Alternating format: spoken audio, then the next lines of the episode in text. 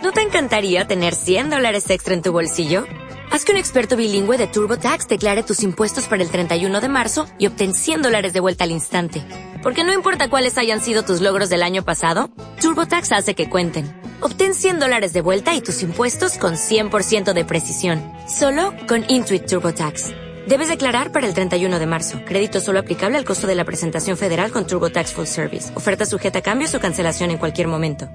Muy buenas, queridas amigas y amigos, ¿cómo estáis? Hoy volvemos a hablar de relaciones tóxicas en shojos, en este caso de Aoharu Right o Aoharu Mierda. No, es broma, es broma. A ver, Aoharu Right mmm, no es nada el nivel de toxicidad que tiene Aoharu Right en comparación a otros shojos que hemos comentado como Itachura Nakis, Hanayori Mierdas y demás pero es verdad que, bueno, hace algún tiempo alguien me comentó en uno de mis vídeos sobre relaciones tóxicas que Aoharu Rai tenía momentos bastante chungos. Y eso, bueno, en principio me sorprendió bastante porque yo hace tiempo, 2014-2015, me leí el manga y es verdad que no lo terminé porque creo que en ese momento todavía se estaba publicando. Pero bueno, me pareció bastante decente. Además, la autora que es Iosaki Saka tiene algunos mangas bastante guays y bastante reconocidos. Así que, bueno. Eh, pero claro, una es psicóloga, pero sobre todo es otaku. Entonces, hace poco me volví a leer este manga y, madre mía, hay algunas escenas que son un despropósito. Un despropósito total. Y Osakisaka, no sé en qué estabas pensando, eh, pero vamos, totalmente erróneo lo que estoy leyendo. Así que, pues nada, pues me apetece comentar estas escenas porque Aoharu Wright es bastante famoso, de hecho ha tenido una adaptación al anime y hombre, eh, no sé, no sé si en el anime estas escenas también salen, porque no lo he visto, ¿vale? Pero en el manga sí, lo cual, pues, pues bueno, un cuadro máximo. Voy a hacer un pequeño resumen ahora de todo lo que pasa y de algunas escenas que son las que me llaman la atención. Por lo tanto, si no has leído este manga, no pasa nada porque te vas a enterar de todo tienes pensado leértelo, pues bueno, pues te vas a comer algunos spoilers, pero bueno, que ya te digo que tampoco es para tanto. Empezamos haciendo el resumen. Ao Haru Right es un shojazo y como tal tiene un título un poco difuso, porque Ao es azul, Haru es primavera y Raid, Raido, Raid es paseo o viaje, lo cual quedaría algo así traducido como viaje por la primavera azul o paseo por la primavera azul, que he leído que es un símil a el camino de la juventud, eh, sin más. El camino de la juventud, bueno, espero que nuestra juventud no sea así de cuadro, porque bueno, empezamos la historia. La historia empieza con que a finales de secundaria, que secundaria yo estoy equiparado al sistema de educación español, no sé, imagino que son 14 años, no lo sé, pero bueno, la protagonista que se llama Futaba se enamora de un chico de clase, ok, hasta aquí perfecto. Pero, ¿qué pasa? Que parece que las chicas de su clase la marginan porque, atención, es guapa y por lo tanto es popular entre los chicos. A ver, Japón, ¿qué pasa con discriminar a los guapos? O sea, Japón es el único país en discriminar a los guapos, porque vamos, o sea, eh, normalmente el ser guapo te abre un montón de puertas, no te las cierra. O sea, ¿desde, ¿desde cuándo? Pues supongo que habrá muchos envidiosos y dirán, uff, mira, le vamos a hacer bullying a ti por guapa. No sé, que se lo digan a Zen de Mystic Messenger, que también estaba marginado por guapo, una cosa que no entiendo. El chico, el crash de Futaba, parece sentir lo mismo y deciden quedar un día para ir al festival de verano. Tras acordar la cita, para el día siguiente, viene un colega pelma, un colega pelmazo, el típico, eh, iros a un hotel, eh, eh qué fuerte, uh", el típico pesado que siempre tiene que aparecer, el típico NPC de mía. bueno, basta. Que como que se mete un poco, bueno, no se mete con ellos, simplemente, eh, estáis quedando, la típica chorrada de, tengo 14 años y soy imbécil. Entonces ella nerviosa por lo que acaba de pasar y también como atención, también como acto reflejo porque no quiere que la sigan marginando en clase, en plan, todos mis éxitos van a generar envidia porque mi clase es toxic, pero aún así quieres sentirte aceptada e integrada en una clase que ya es toxic, con lo cual es como futaba. Igual es buena señal que estés sola si las demás son unas envidiosas. Pero bueno, la cosa es que le dice al colega este NPC, no, no, si yo odio a los chicos. Mm, ¿Salía del armario? No, simplemente es como hate. O sea que, pues nada. Entonces, ¿qué pasa? Que el Crash lo escucha y pone cara de, ok, va a pasar de mí. ¿Y qué hace el Crash? Pues que al día siguiente el chaval no se presenta y la deja más plantada que un ficus. O sea, está la futaba esperando horas. Vamos a ver. vamos a ver. ¿Cuál es vuestro, me interesa saber esto, paréntesis, ¿cuál es vuestro límite de esperar a alguien? El mío hace tiempo era una hora, pero actualmente creo que es media hora. Pues nada, Futaba, su el límite de Futaba debían ser tres horas, o sea, esta muchacha echó la tarde ahí, vamos. Pero de verdad que yo estaba leyendo esto y me quedé en plan, faltan páginas aquí, o sea, es que pedazo de plantón, es que no entiendo nada, no estaba ni justificado ni nada. Y nada, pues, Futaba recibe el plantón de su vida, no pasa nada, Futaba, todas somos Futaba, paciencia, pero luego mm, la última noticia que tiene del crash, que se llama Cow, por cierto, pero la última noticia que tiene de él es que se ha mudado. Pues nada, amiga, primer amor frustrado. No pasa nada, bueno, hija, pa'lante. Aquí me quiero detener en una cosa. Yo normalmente en los ojos y en las historias románticas siempre me fijo en por qué se enamoran. O, no sé, la cadena de hechos que les lleva a enamorarse. Que, le, que te atrae del otro, no sé, cosas así. Que si es una historia de amor, pues me interesa eso, ¿no? los obstáculos que tienen que pasar juntos o no, o en cómo interactúan entre ellos, si es divertido, si no.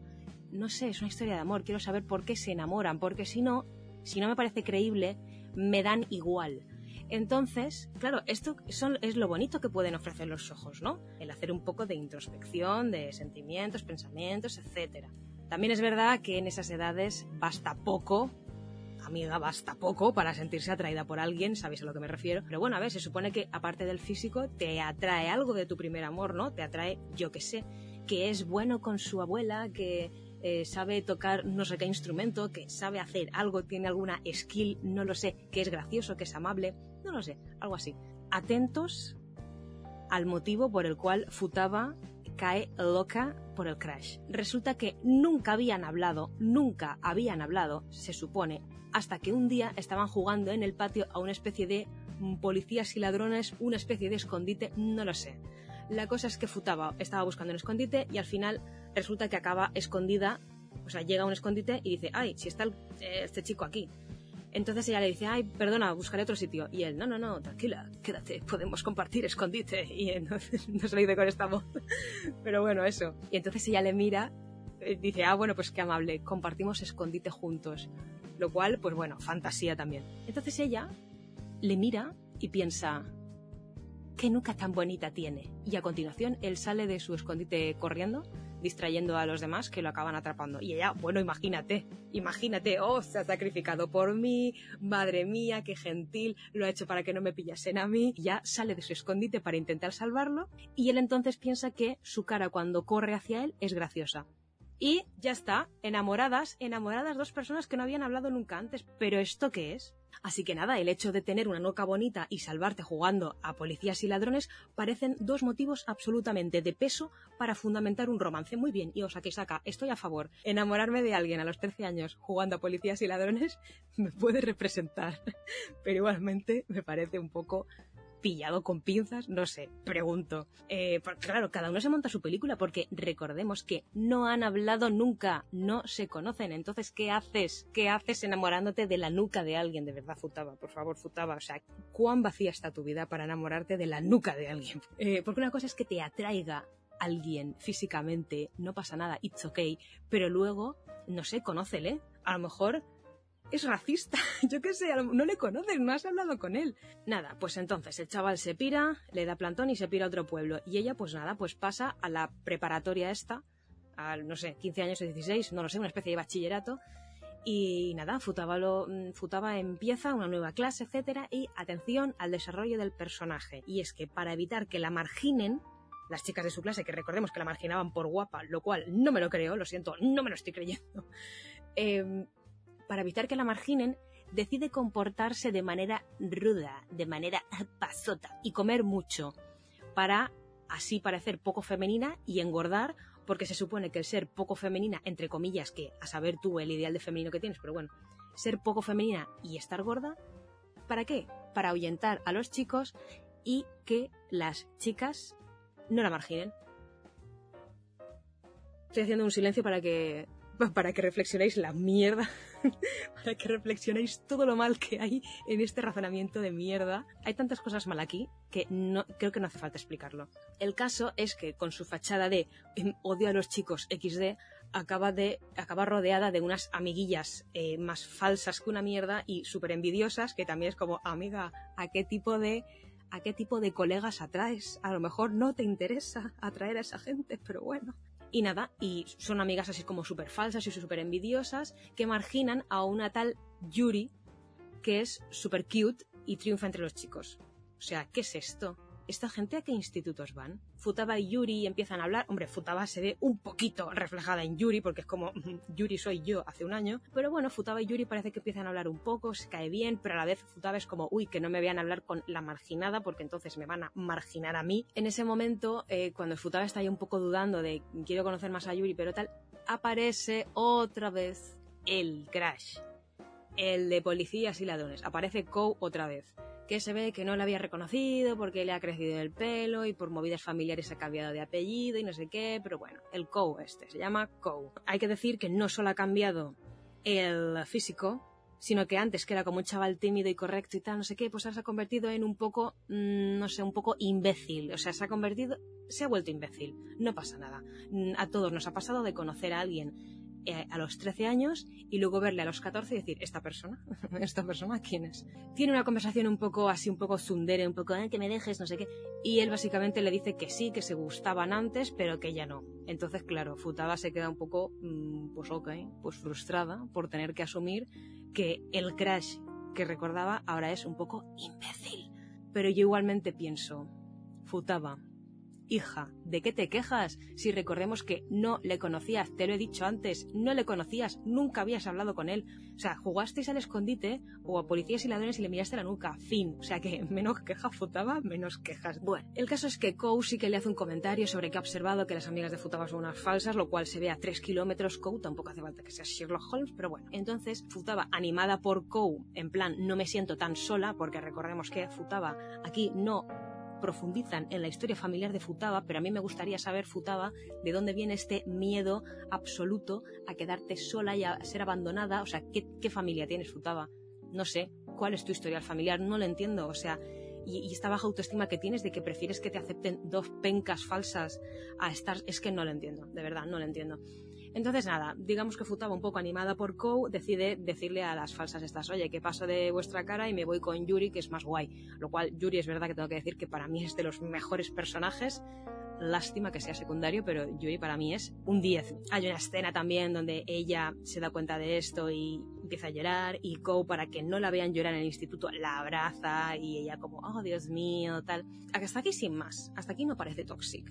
El momento, los momentos chungos vienen ahora. La cosa es que Futaba, la idea que se ha planteado en el, al entrar en preparatoria no es solo el paso de las chicas, sino que ella quiere ser un poco más abierta a los demás y quiere no ser tan tímida, quiere tener un grupito de amigos un poco decente que nunca lo ha tenido. Ella digamos que se esfuerza bastante, se presenta como delegada de clase, por ejemplo, y luego resulta que más gente se une, el co este también se une como, no sé, como encargado de no sé qué movida, y entonces yo que sé, viene el típico capítulo de la excursión donde él tiene un grupito de, de colegas y más o menos pues la cosa sale bien y también el, cliché de que se tuerce el tobillo y Cole tiene que llevar a caballito también existe, lo cual yo feliz porque yo algunos tópicos los algunos tópicos los valoro.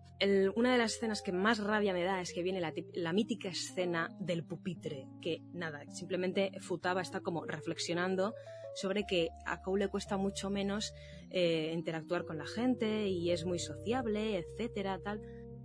Eh, pues viene de manera random, lo típico que están solos porque sí, porque están como medio de acampada y no sé qué. Y nada, y se quedan solos y apoyan la cabeza en el pupitre y hay ahí como un acercamiento y tal. Eh, en esa escena Futaba más o menos le dice que siente que sigue enamorada del antiguo Kou, o sea, del antiguo Crash, que no era tan imbécil, lo cual entiendo perfectamente, Futaba. Que yo pensé, ostras, pues qué sincera, normalmente siempre en los ojos hay muchos problemas de malentendidos, gente que no dice las cosas, pero yo creo que Futaba es bastante sincera en ese sentido. Respuesta de él, Menuda perdedora, sigues anclada en el pasado. Ah, sí, ah, sí, Kou. ¿Sabes quién sigue anclado en el pasado? Spoiler tú. Pero claro, Kou en esta escena es tremendamente cruel y tremendamente hipócrita, porque al fin y al cabo no me parece tan raro que a Futaba le cueste asimilar que una persona que era muy diferente antes y que le atraía ahora ya no existe. O sea, tampoco ha pasado tanto tiempo, no sé. Y además en estas edades, de los 14, 15 años, 16, de un año a otro puede haber mucha diferencia. La, persona puede cambiar mucho. No es, lo mismo, yo qué sé, desde los 21 a los 22, por ejemplo. Entonces, no me parece para nada raro. El problema es que Kou, que sí que está, spoiler, sí que está muy anclado en el pasado por movidas familiares, sí que le dice, menuda perdedora. Ah, sí, menuda perdedora. ¿Perdedora por qué? Por decírtelo a la cara. ¿Desde cuándo es de perdedores estar anclados en el pasado, Kou? Me enfada mucho, sobre todo, la respuesta de ella. Ella se enfada mucho, la futaba se cabrea mucho, pero luego dice, es verdad, es verdad, tienes razón, soy una perdedora, tengo que vivir el presente, no sé qué. Joder, futaba, tranquilízate un poco, o sea, tampoco es para tanto, de verdad. No es es que no me parece un motivo de peso. No sé, no, podía apreciar que es valiente y sincera por lo que le dice, ¿no? O sea, Futaba todo el rato, en todo el anime se valora súper poco y los esfuerzos que consigue y los logros que consigue no le parecen suficientes. De verdad, Futaba, quiérete un poco más, hazte el favor. Voy más allá. Precisamente el ser consciente de eso no implica estar en el presente, no implica ser consciente en el presente, al menos más que Kou, de verdad. Y claro, y ella, cualquier cosa que le dice Kou mínimamente amable le deslumbra. Ay, es verdad. Ay, tiene razón. Ay, no sé qué. De verdad, Futaba, por favor. Lo único que me consuela es que precisamente este capítulo se recuerda al final del manga. O sea, de los últimos capítulos del manga, eh, Kou le dice que reconoce que fue injusto con ella cuando le dijo esto. De... Y le dice, además, era yo el que estaba anclado en el pasado, estaba como proyectando esto en ti, lo siento. Gracias, menos mal, menos mal. Pero claro, la Futaba ya ha estado ahí diciendo, es verdad, estoy anclada en el pasado, ahí como sintiéndose encima más culpable. Después del campamento, este después del episodio cliché del campamento, que la verdad solo faltaba ya el episodio cliché de ir a la playa, pero bueno, eh, Futaba, digamos que reconoce que le gusta el Kou del presente, el actual Kou. Lo que más me jode de este manga es que desde el momento en el que Futaba piensa esto, su objetivo ya no es sentirse integrada en clase, hacer amigos, tal, mejorar en los estudios, no. Desde ese momento, Futaba se convierte en literal un satélite de Kou. Pues empieza a preocuparse más por él, descubre que él no suele ir a cenar a casa con su hermano y que de vez en cuando frecuenta colegas un poco chunguitos y todo eso, pues que resulta que Kou eh, desapareció de su vida porque su madre murió, se siente solo, tal. En ese momento Futaba ya es, ya es un satélite, ya solo importan las necesidades de Kou. Solo importan los sentimientos de Kou. Futaba se convierte en una sombra suya y no en plan controladora o acosadora, sino que solo está pendiente de él. O sea, todo este desarrollo así de quiero mejorar la timidez y tal, me presento a delegada, ya se ve como muy diluido. Simplemente era una excusa de que Kou también fuera representante de clase. Y fin, y ya está. Y entonces vienen los momentos chungos, en concreto dos momentos muy jodidos, que el manga nos pinta de bonitos, pero que son, eh, bueno, o sea, son para echarse a correr. Primer momento. Un día Futaba decide maquillarse un poco para el instituto, lo cual es un plot twist porque recordemos que Futaba va de pasota tal, pero aposta. Es que ni siquiera es así. Es que me parecería perfecto que fuera pasota y que comiese mucho y que tal, pero es que no lo es. Es una fachada Futaba, o sea, y ella lo sabe. No quiero atraer a los chicos porque entonces me volverán a marginar. Vamos a ver, pero si ya tienes amigos que son guays, ya tienes amigas, sobre todo las amigas. Lo mejor de este manga son las relaciones entre amigas, entre las chicas. Eso es lo único bueno de ese manga. Bueno, la cosa.